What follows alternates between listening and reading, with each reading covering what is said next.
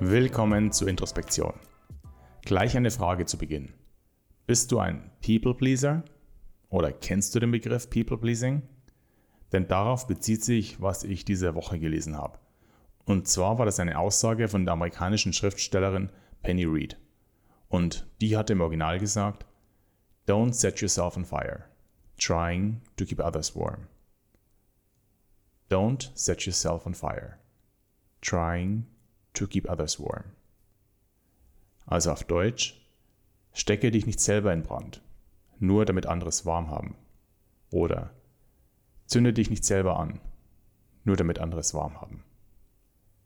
Sich selbst in Brand stecken, das meint ganz viel von sich selbst abverlangen, ganz viel von sich geben. Und hier meint es das im Zwischenmenschlichen, als in unserer Beziehung zu und mit anderen Menschen. Im Englischen nennt man das Ganze People Pleasing, also das Bedürfnis von manchen Menschen, dass man es allen recht machen möchte. Und noch mehr. Man will es nicht nur allen recht machen und setzt das Wohl und die Wünsche und Bedürfnisse der anderen auf oberste Stelle, man macht das auch auf Kosten der eigenen Bedürfnisse und Wünsche. Also man überschreitet dabei Grenzen, bewusst oder unbewusst.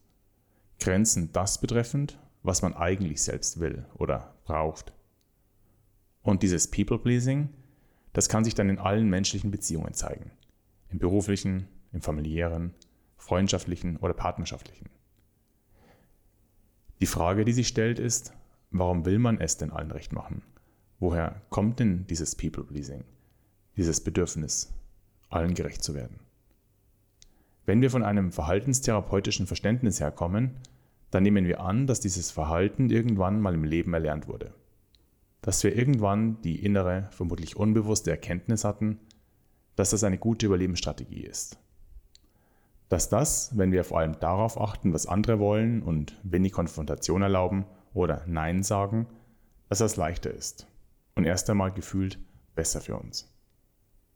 Ich finde es treffender, wenn wir von People-Pleasing sprechen und nicht davon, dass man ein People-Pleaser ist.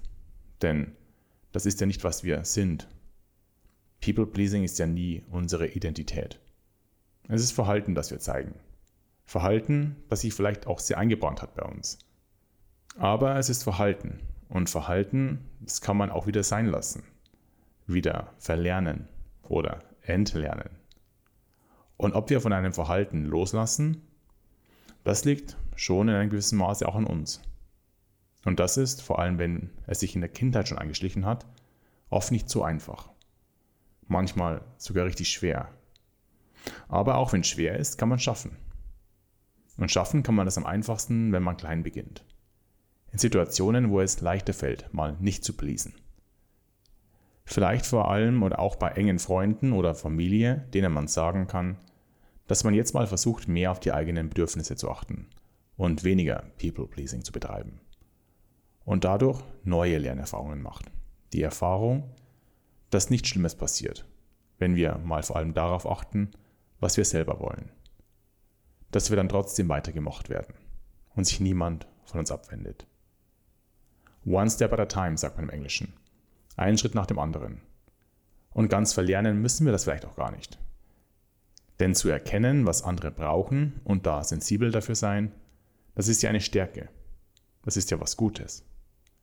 Wir sollten allerdings auch erkennen, was wir selber wollen und brauchen. Und das nicht aus den Augen verlieren. Stecke dich nicht selbst in Brand, nur damit andere es warm haben. Alles Gute.